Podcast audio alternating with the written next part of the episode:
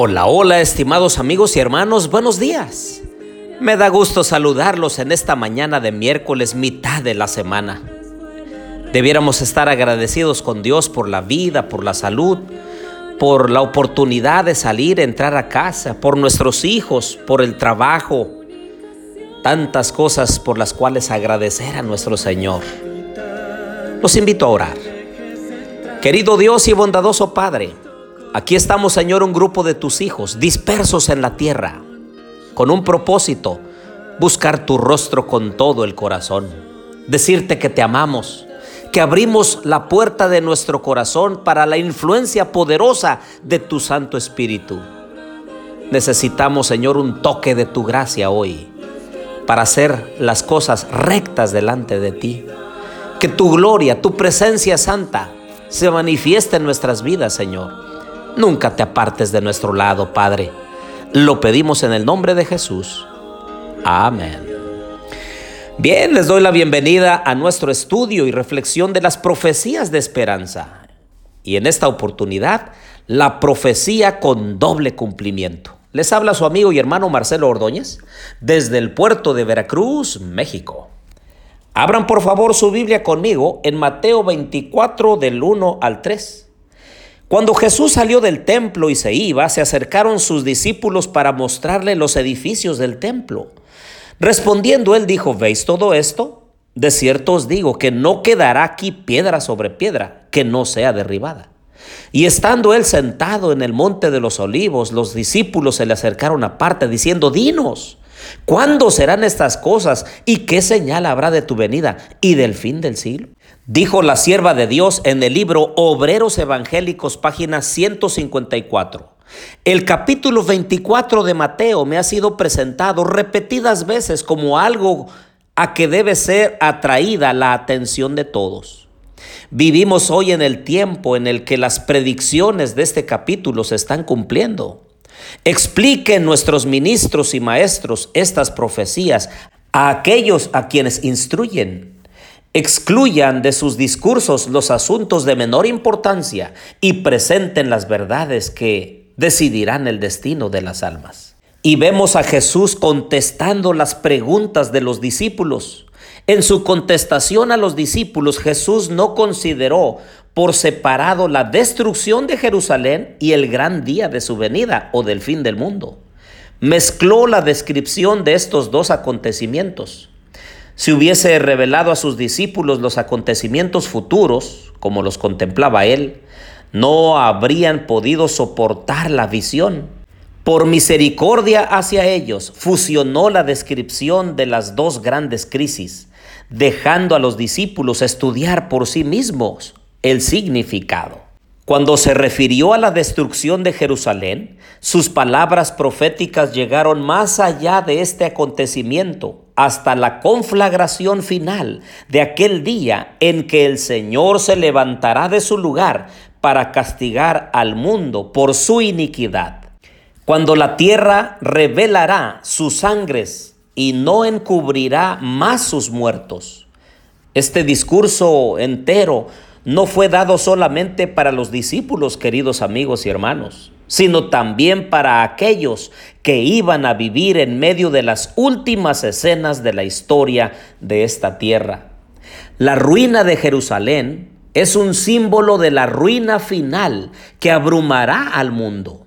Las profecías que se cumplieron parcialmente en la destrucción de Jerusalén allá en el año 70 de nuestra era, se aplican más directamente a los últimos días.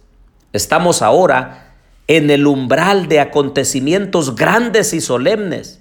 Nos espera una crisis como jamás ha presenciado al mundo. Los terremotos, las guerras, los rumores de guerras. ¿Qué decir de las pobres almas que están sufriendo allí en Turquía y en Siria? Muchas personas han muerto por desgracia. Según los noticiarios, han muerto más de 7 mil personas y más de 30 mil heridos y muchos desaparecidos. Y eso solamente es principio de dolores. La profecía del Señor entrañaba un doble significado. al par que anunciaba la ruina de Jerusalén, presagiaba también los horrores del gran día final. De la caída de Jerusalén, los pensamientos de Jesús pasaron a un juicio más amplio, en la destrucción de la ciudad impenitente. Vio un símbolo de la destrucción final que caerá sobre el mundo. Cristo vio en Jerusalén un símbolo del mundo endurecido en la incredulidad y la rebelión, que corría presuroso a recibir el juicio retributivo de Dios.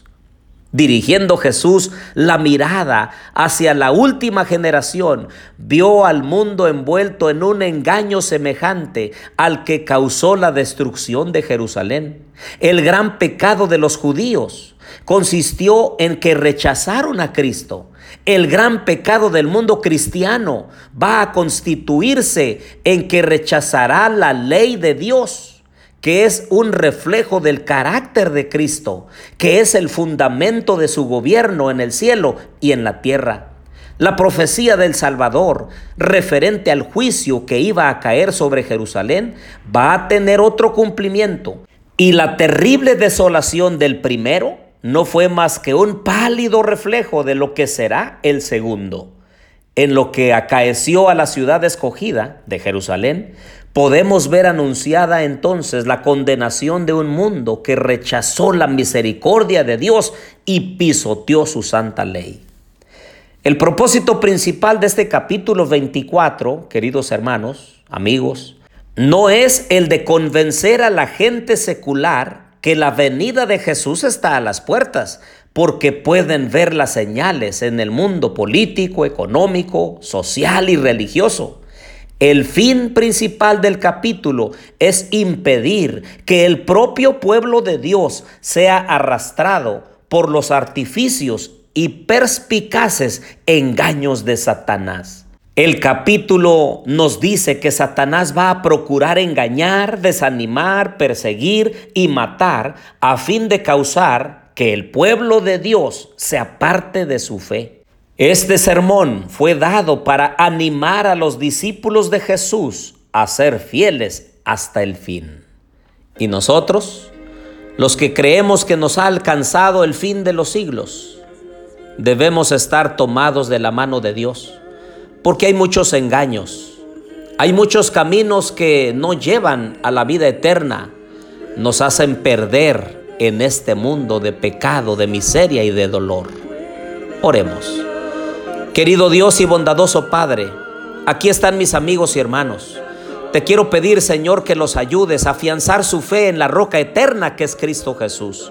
Que nada ni nadie los pueda apartar del amor de Cristo.